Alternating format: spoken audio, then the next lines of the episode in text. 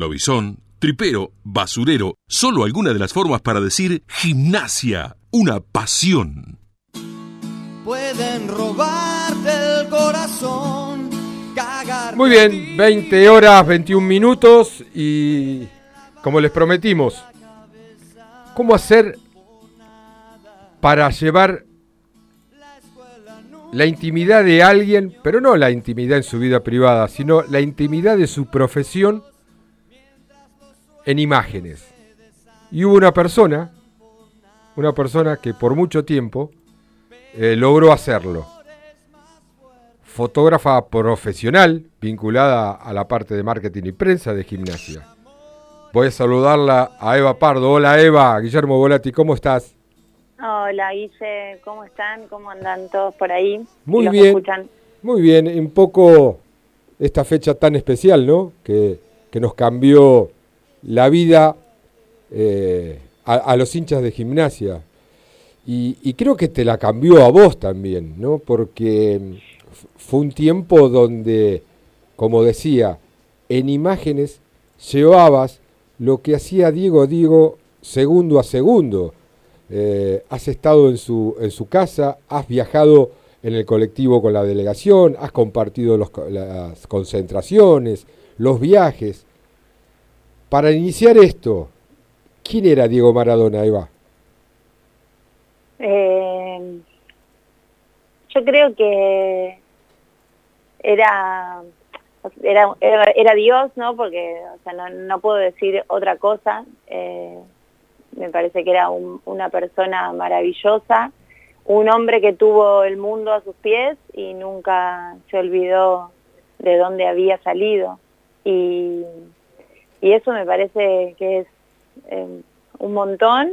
Él era una persona simple, sencilla, por más que era eh, el mejor jugador de la historia y, un personaje eh, icónico ¿no? De, la historia del mundo. O sea, era, era magia pura.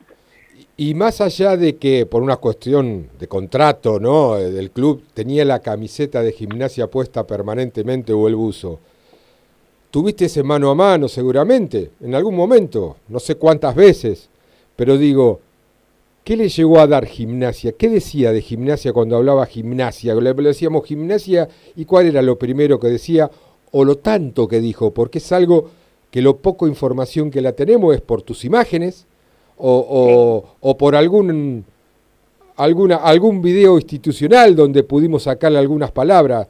Pero ¿en dónde te podés expandir un poco de, de esas charlas que si la tuviste, ¿qué, qué, se transmitían ambos? ¿Por qué hubo esa química? Em, y la verdad que e, es, es, como el amor que es difícil de explicar, ¿no? Que uno puede decir muchas cosas y a la vez eh, nunca alcanza, pero yo creo que lo de gimnasia y Diego, y Diego Gimnasia fue un amor a primera vista, desde el, primer momento de, que él pisó el bosque, me parece que eso fue algo, eh, no sé, que, marcó a fuego. Eh, y yo, a mí particularmente, eh, pude preguntarle una vez, ¿no? ¿Qué, ¿Qué, qué, había sentido él cuando alguien le dijo, che, gimnasia te quiere? ¿No? Porque eso, digo, ese primer pensamiento que por ahí haya tenido y él me dijo, cuando me dijeron yo, dije, quiero ir a gimnasia. Y tal vez lo que mm, por ahí nosotros no, nos damos cuenta y, él no siendo siendo Maradona eh, haber ido a buscarlo haber eh, habernos interesado en él en, que sea nuestro director técnico me parece que eso a él le, le cambió ese momento de, su vida eh, creo que, que desde el minuto uno estuvo agradecido cada vez que tenía oportunidad de, agradecernos ¿no? a los triperos, a las triperas, a, todo lo que lo que tenía que ver con el club lo hacía, ¿no? Al final del partido diciendo, ¿no? Mi corazón eh, le pertenece al tripero o, dando las gracias o, hablando de nosotros como si fuera uno más, ¿no? Porque Diego hablaba de, de gimnasia y era uno más hablando, ¿no? Las cosas que, decía, ¿no? De, lo apasionados que somos, de, lo que queremos al club, de, pasar malos momentos eh, y, estar siempre y buenos y, ser los más felices del, planeta, ¿no? De, esta familia, qué sé yo. Eh, me parece que, que le dimos un montón y bueno, ¿qué, vamos a decir de lo que él nos dio, no? Eva, ¿cómo va? Buenas noches, Nico Ferrete, saluda. Eh, Hola, Nico. Todo bien. Eh, pensaba, ¿dónde estabas en el momento que te enteraste que Maradona... ¿En qué estabas haciendo? Te dijeron, che, ¿vos sabés que vas a sacarle fotos a Maradona que va a ser el técnico? Qué loco. Eh, a mí me había pasado algo muy muy loco que fue que el día que, que perdimos allá con, eh, con, argentinos. creo que fue, ¿no? Sí, sí, eh, en la paternal. terminaba el ciclo, sí. Eh, yo le escribí a un amigo que es de la comisión directiva, ¿no? Y, le digo, hay que traer a Maradona, ¿no? Como una, viste, esas cosas así que uno sueña, es un delirio. Sí. Y me acuerdo que como que me respondió de una forma que no es, no, viste cuando decís, pará, no, no es un delirio, no me respondió como ¿Qué puede ser? ¿Qué me, claro. ¿Qué me dice esta? ¿De dónde sacó la info? ¿Cómo sabe? Sí, qué bueno, no, quedó, y me quedé con esa sensación, y después, bueno, nada, los dos o tres días todos empezamos con esa fake news, o con, ¿no? Como que empezaba a sonar.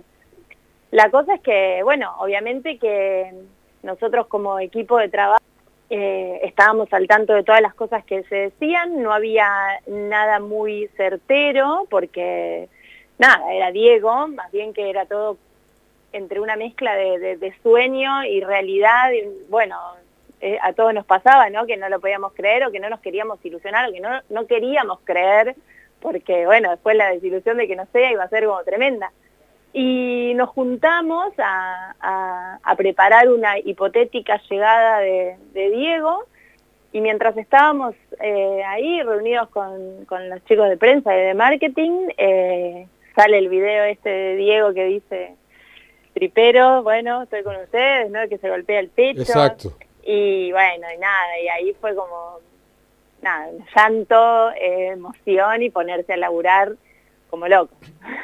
Hola Eva, ¿qué tal? Julián Volati te saluda. Hola Juli, ¿cómo estás? Bueno, primero que nada es felicitarte y envidiarte el pulso para sacar tremendas fotos eh, al tener a Maradona enfrente. Creo que no muy, muy pocas personas pueden lograr algo así. Pero yo, mi pregunta es, ¿cómo, se hacía para, ¿cómo hacías para diferenciar el profesionalismo con el cariño a la persona, digamos, no? Eh, mm, creo que tuviste eh, un papel importante y complicado en ese sentido.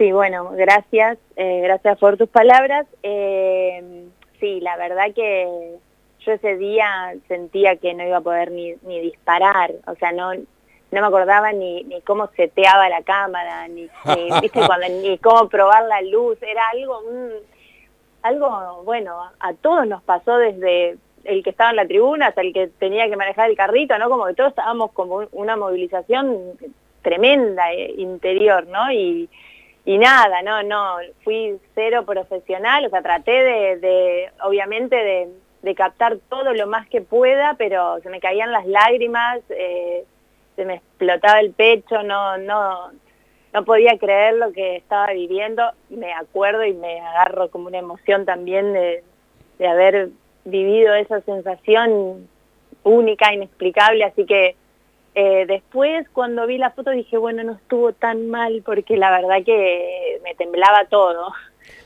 Em, Eva, una de las tantas imágenes, tantas, digo, porque fueron muchísimas que trasladaste para que nosotros miremos, eh, se lo veía a, Diego, que me parece que era una costumbre, eh, tener charlas con, varios protagonistas, ¿no? Generalmente con jugadores. ¿Tuviste la posibilidad de por lo menos, escuchar o, presenciar alguna charla, esas que tenía que me imagino que eran de incentivación, de, experiencia, de, aconsejar, ¿tuviste la oportunidad de, de, charlar eso? ¿O escucharlo? O, si te pasó vos mismo, porque Diego hasta capaz que te dijo, mira, vos tendrías que hacer esto o esto, porque creo que también es posible que lo haya hecho. Sí, no, sí pasaba eh, que cada entrenamiento que, que finalizaba, Diego se quedaba hablando con los chicos eh, siempre y se acercaba a cada uno y a cada uno le decía una palabra, ¿no? De- para, no sé, mejorar cómo pegarle a la pelota y- o, o le contaba una anécdota, o, siempre era algo cotidiano. ¿Te quedó alguna frase? No. Eso. ¿Te quedó algo? ¿Alguna frase? ¿Algo que te dijo, y este, eh, que- o que te, te hizo reír o te sorprendió? No sé, ¿te quedó alguna frase? Ay, no, sí, o sea, siempre hacía reír. Él eh, era muy muy gracioso, ocurrente y, y demás. No me acuerdo una frase así. En los primeros días sí me, me pasó que, que me habían dado un cuadro en la puerta de estancia, ¿no? Eh, para que lo firme. Y yo nunca le había pedido nada, hacía re poquito que estábamos. A mí, viste, esas cosas mucho no me gustan. Siempre es- no me gusta hinchar, no sé, ni, ni, ni a los jugadores, no, no, no, siempre estoy como en un lugar así de, eh, de respeto y, demás, eh, no, no me sale. Y me habían dado un cuadro, entonces yo estaba la gente de- del entorno de él y digo, bueno, me dieron este cuadro, digo, pero yo no, no es que quiero que lo firme, pero bueno, si pueden, viste, porque era una persona que había venido de la barría, me daba mucha pena y, y, y demás. Eh, y cuando termina el entrenamiento, le dicen, Diego, Eva te trajo un montón de cosas para que firmes, ¿viste? Ay, yo me quería morir. Y él me dice, Eva, pero a vos te dan una bomba y la agarrás, me decía, ¿viste? Como diciendo cualquier cosa, no, bueno, y a los, los dos o tres días me estuvo hinchando con, con la mochila, me dice, no habrás traído, no habrás traído algo ahí en la mochila, ¿no? Me decía como, eh, bueno, nada, esa- esas cosas que, que quedan y, y a los chicos sí, o sea, siempre eran palabras de aliento, eh, de cómo mejorar, de que íbamos a salir y de que las cosas eh, iban a estar bien. ¿Y lo viste enojado también? ¿Lo viste enojado pero de, de lo futbolístico? ¿No? ¿Lo viste enojado, caliente, que haya protestado, que haya cagado a pedo Sí. alguno? Eh, no, no desde el enojo, sí, de, de sí marcar cosas, eh, obviamente, pero no, no desde un lugar así de, de enojo. Eh, no, no, de, de- de esa forma no. Eh, sí, de protestar en los partidos y eso sí, sí, sí. ¿no? Contra los árbitros. Bueno, lo vimos también, lo, el lo- vigilante de vigilante, country, ¿no? cómo olvidarlo, esas cosas sí, pero no, con, con sus muchachos, como él decía, él eh, era defendía a morir y si había algo que marcar lo iba a hacer de la mejor manera. Eva, ¿tenés un cálculo de la cantidad de fotos que tenés de Diego? ¿Cuántos gigas, teras? ¿Qué, ¿Cuántos discos extraíbles tenés? Eh, tengo más o menos 70 y largo de carpetas eh, y cada carpeta debe tener y 200, 300 fotos seguro. Así que tengo un montón, sí, sí. Un Bueno, esto- Te, estoy voy a pedir pensando- un top 3 de fotos. No, pero podríamos hacer un al aire un negocio con... A ver. A ver si se anima a una. Se la pagamos nosotros, no hay problema. Pero para, para sortearla entre, entre los hinchas de gimnasia. Sí, Que elija no. ella una, Sí, la traemos, la Sí, mostramos y hacemos un sorteo como los tantos que tenemos. Excelente. Y ni hablar.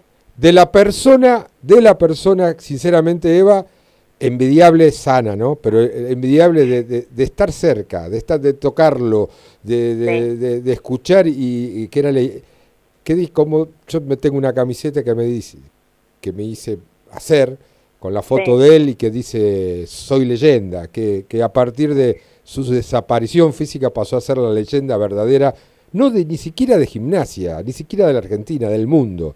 Del Entonces, mundo. vos tuviste un privilegio enorme por tu profesión, que la debes amar cada vez más, y, Sí. y- y de que estar al lado de un genio y que va a ser un tatuaje para cada tripero eh, inmortal. O sea, va a ser ese Sí. tatuaje, ah, el van a pasar años y años y siglos y no se va a disolver nunca. Me da esa sensación. No, seguro, es eh, la verdad que, que el, el privilegio, obviamente que, que, que tuve, no sé, yo di- digo, ¿qué hice bien? ¿Qué habré hecho bien en otras vidas para merecer tanto en esta? Después uno, es mucho sacrificio el que, el que uno hace, pero bueno, digo, esto es como eh, tremendamente no sé, más que un sueño. Y el privilegio de todos nosotros, ¿no? Eh, lo- los, los triperos, las triperas que lo tuvimos a él, eh, es, es nuestro, ¿no? Eh, Eso que nos vamos a, que va a quedar grabado, pero para siempre en el, corazón y es, no sé, es un recuerdo de lo mejor que, cualquier persona que ama el fútbol puede tener. Somos eh, muy, muy, muy privilegiados. Creo que a veces no caemos, o a veces me pasa también de, no caer de, que el más grande de, la historia del fútbol y, y aparte de eso, ¿no? Porque Diego era trascendía todo, eh, se besó nuestro escudo, estuvo vestido con nuestros colores y en nuestra casa es, es un montonazo. Eva, recién Guille nombró la palabra tatuaje. Eh, después, eh, ¿te hiciste un tatuaje de él, puede ser? ¿O lo tenés en los planes? No, sí, sí, me, me hice. eh, yo siempre me faltaba el tatuaje, tengo un montón de tatuajes, la verdad, pero bueno, me faltaba siempre el tatuaje de, de gimnasia, ¿no? Y después de que él estuvo acá, era algo que, que pensaba, por ahí me quería hacer su, su cara con la camiseta del, del lobo, pero bueno, tampoco eh, soy de tener ese tipo de tatuaje o tan grande, ¿no? Y demás. Y se me ocurrió que él escriba, me escriba en un papelito, ¿no? Dale logo con Uh. su firma.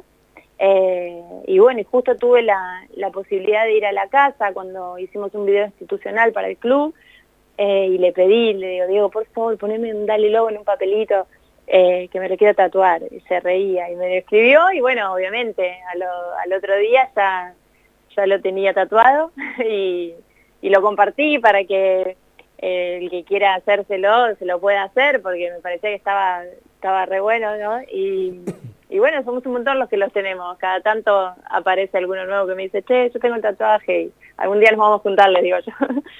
Me, me quedaste viendo las tres fotos, las tres mejores fotos que tengas de Diego. epa.